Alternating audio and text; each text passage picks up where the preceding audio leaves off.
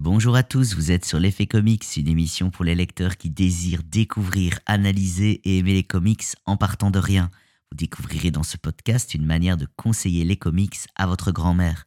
Je suis Philippe et je suis très heureux de vous accueillir pour cette émission. Celle-ci au niveau du sommaire va être séparée en deux parties. La première partie qui sera la présentation du livre Fable intégral tome 1 et la deuxième partie que j'ai euh, appelée Je soutiens une librairie indépendante. Mais nous y reviendrons plus tard. Aujourd'hui pour ce troisième numéro, je vais donc vous parler du tome 1 de Fable intégral qui comprend 432 pages, qui est paru le 19 janvier 2018 chez Urban Comics collection Vertigo Essentiel en VF au prix de 28 euros. Il comprend les épisodes US de 1 à 17. Les premiers épisodes ont été écrits en 2003 et la saga s'est terminée aux États-Unis aux alentours de 2015. Le scénario est de Bill Willingham, les dessins sont de Lan Madina, de Mark Buckingham et de Brian Talbot, l'ancrage de Steve Layola, de Greg Hamilton et les couleurs de Sherlyn Van Wackelburg et Daniel Vozo. Et désolé si j'ai écorché les noms de famille. Nous allons passer maintenant à la description du monde et le contexte de Fable.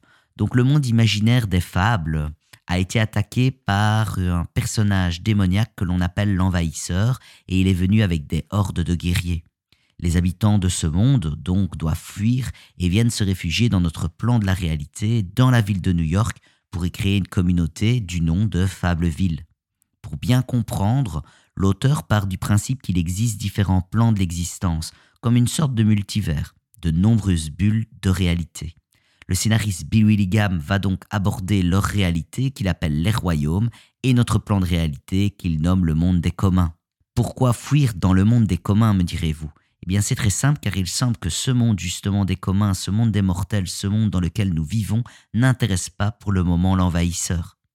Alors quand je parle du monde des fables, je parle des personnages de contes pour enfants. Donc je parle de Blanche-Neige, du grand méchant loup, de Jack et du haricot magique, de Barbe Bleue, des Trois Petits Cochons et de Pinocchio. Le scénariste s'inspire dans l'écriture de ces personnages des contes d'Andersen, des, frères Grimm, pardon, de Perrault, de Carole et de Kipling. On est très très loin des personnages dépeints par Disney.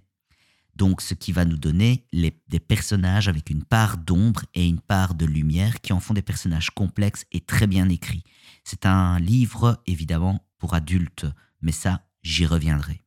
Alors comme je disais, les personnages des contes ont dû fuir leur plan de la réalité, leur dimension si vous voulez, pour se réfugier dans notre réalité humaine. La guerre a fait rage et ils ont perdu leur monde. La seule chance a été de fuir. En arrivant dans le monde des communs, donc notre monde, ils sont arrivés comme des réfugiés de guerre.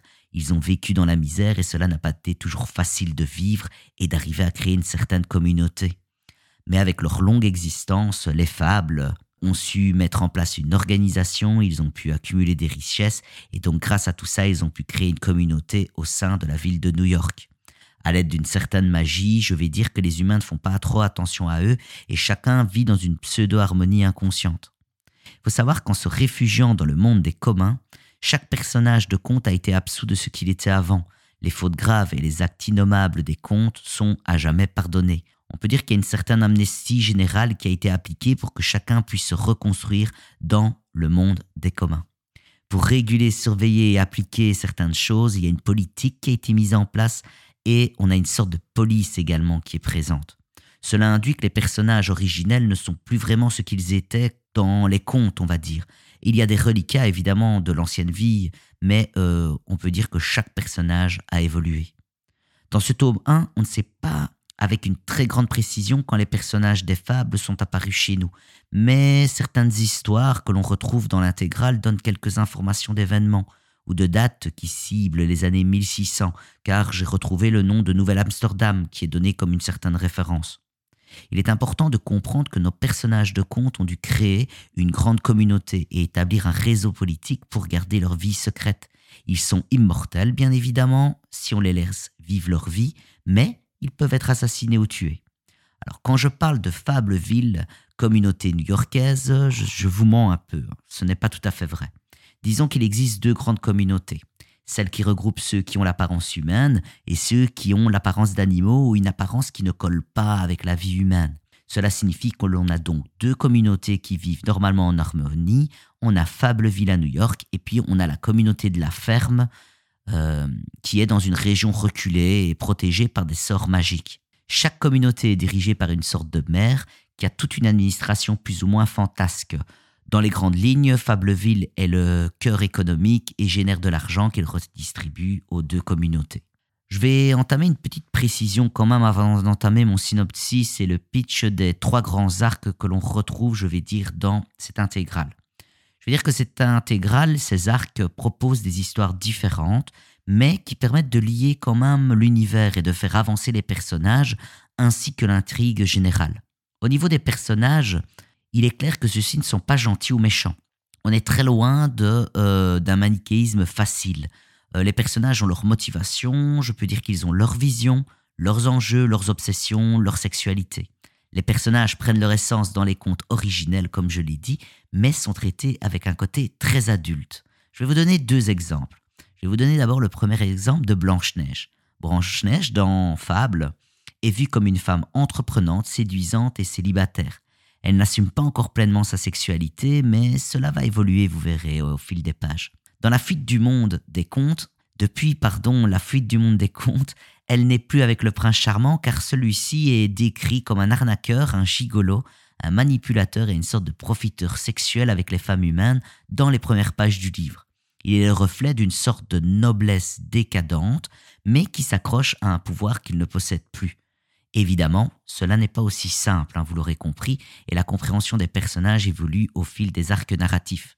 Alors Blanche-Neige, Blanche-Neige pardon, a une sœur du nom de Rose Rouge.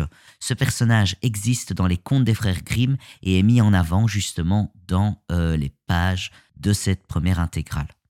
Par contre, nous sommes loin de la relation affectueuse du conte originel entre les deux sœurs, d'accord? Ici, Bill Willingham va créer une relation amour-haine sous fond de sexe et de manipulations diverses qui amène à une histoire très intéressante au final.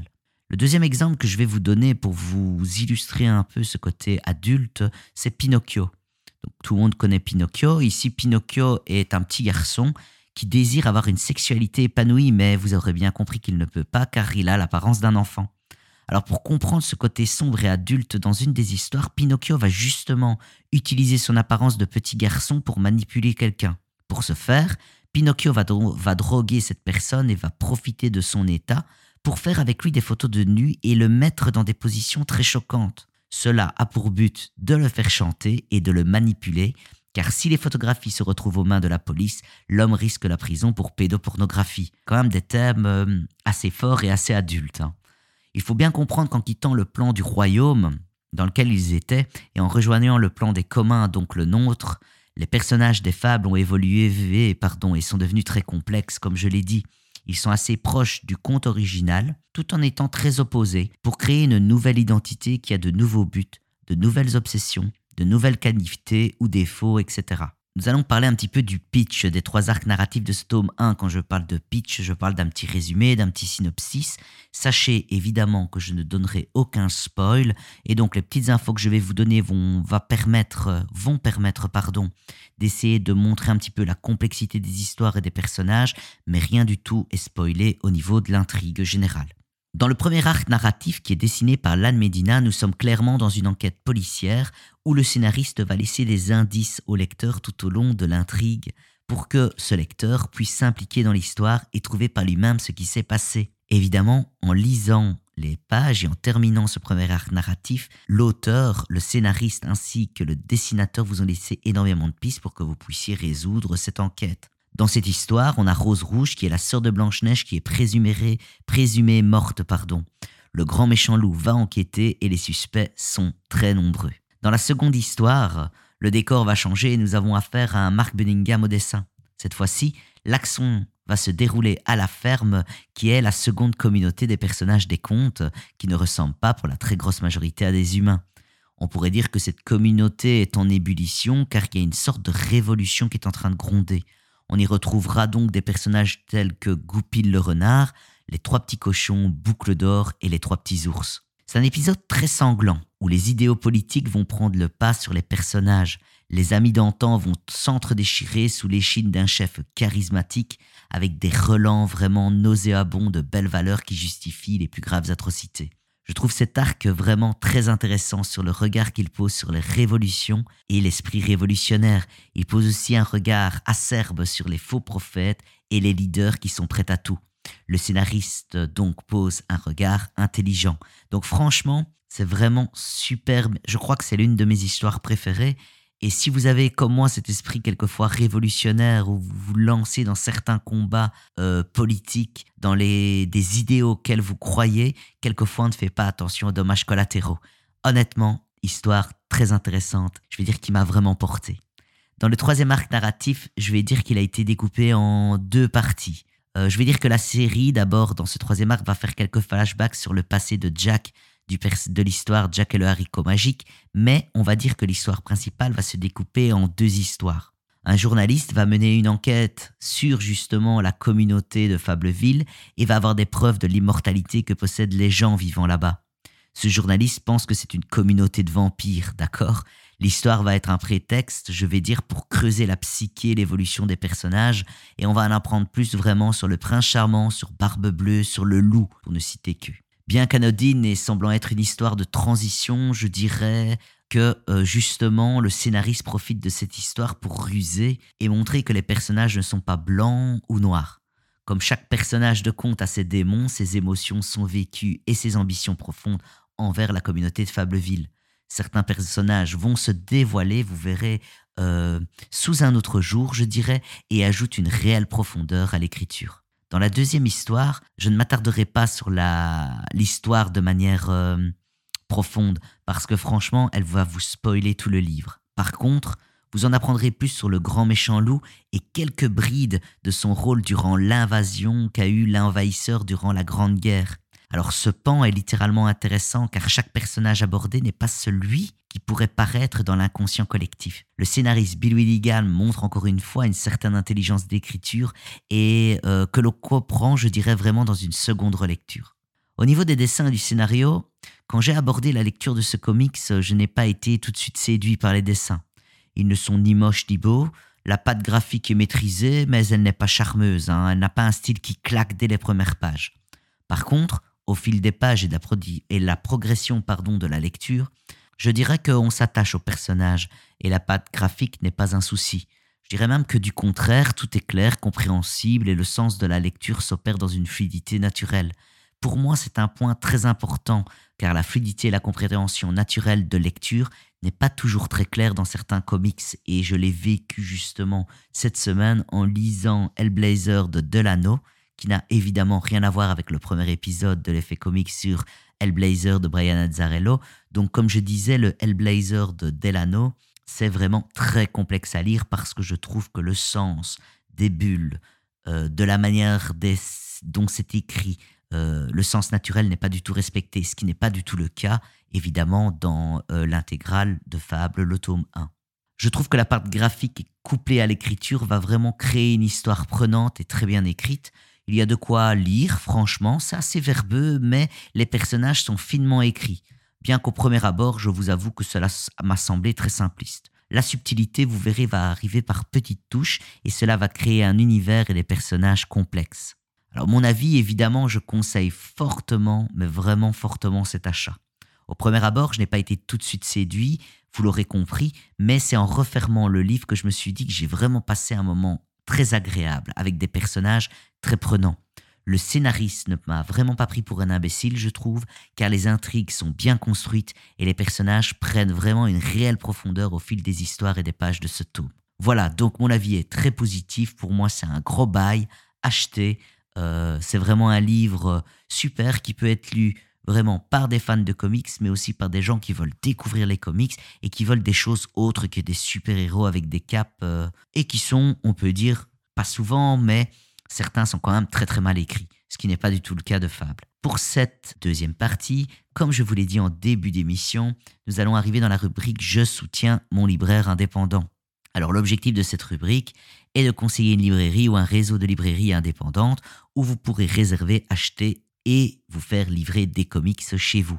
Alors bien que, je vais être honnête avec vous, la tentation d'Amazon soit facile, il existe de nombreux professionnels beaucoup plus compétents que cette grande enseigne, on est d'accord, multimilliardaire. Et franchement, je pense que Jeff Bezos, le patron de euh, Amazon, ne perdra pas grand-chose si vous soutenez des librairies, de véritables librairies proches de chez vous, ou en tout cas des librairies indépendantes. Pour moi, c'est pas un secret et je pense que pour vous non plus, les colis d'Amazon sont très souvent abîmés et le contenu est quelquefois endommagé. L'objectif n'est pas de conseiller, bien entendu, le premier venu hein, dans cette rubrique, mais bien un endroit en qui j'ai confiance et chez qui j'ai déjà fait l'une ou l'autre commande. Il est indispensable, en cette période de Covid, que les envois soient privilégiés et je conseillerais donc une librairie dont les services postaux sont irréprochables en termes d'emballage et de respect du client envers ses produits commandés. Alors moi, aujourd'hui, je vais vous conseiller la boutique d'Arnaud de la Vie qui s'appelle Attilan Comics. Attilan, A-D-T-I-L-A-N. Attilan Comics est dans l'ouest de la France, dans le sud de Nantes. Ils ont un site internet www.attilancomics.com. Honnêtement, j'ai euh, pendant quelques temps, euh, j'ai commandé chez cette personne chez Arnaud de la vie, euh, tout ce qui touchait aux mensuels euh, X-Men, les mensuels Panini, les anciens mensuels de Urban. Arnaud de la vie est vraiment un libraire euh, avec qui vous pouvez prendre contact. C'est vraiment quelqu'un de très très compétent. Je me souviens d'une petite anecdote où je recherchais, j'avais regardé sur YouTube une émission de Halt qui avait fait une émission sur Hellraiser et euh, il avait parlé des comics et je me disais, tiens, est-ce qu'il existe des comics en français? Et Arnaud avait remué, ciel et terre pour essayer de me les trouver. Je le remercie, je les ai toujours. L'histoire n'est pas terrible, il faut rester honnête. Hellraiser, c'est pas euh, la meilleure histoire du monde, mais Arnaud s'était démené et donc je l'en remercie et je les ai toujours, ces comics, dans ma bibliothèque. Voilà, je vous remercie beaucoup pour euh, ce troisième numéro. J'espère que vous l'avez apprécié ou détesté. N'hésitez pas à me faire des retours. C'est ça le plus important. Dites-moi ce que je dois améliorer, dites-moi ce que je dois garder. Euh, faites-moi des petits retours. Et pour ça, il y a deux solutions. La première, allez sur Twitter. Donc, aperture corp. Le nom de profil, c'est Philippe Réal, R-E-A-L-E. -E. Sinon, vous allez sur mon site philippereal.eu. Vous avez différents endroits où vous pouvez prendre contact avec moi. Je vous remercie très très fort de votre écoute et puis ben, on se retrouve bientôt euh, pour un prochain numéro. Merci beaucoup et prenez soin de vous. Au revoir.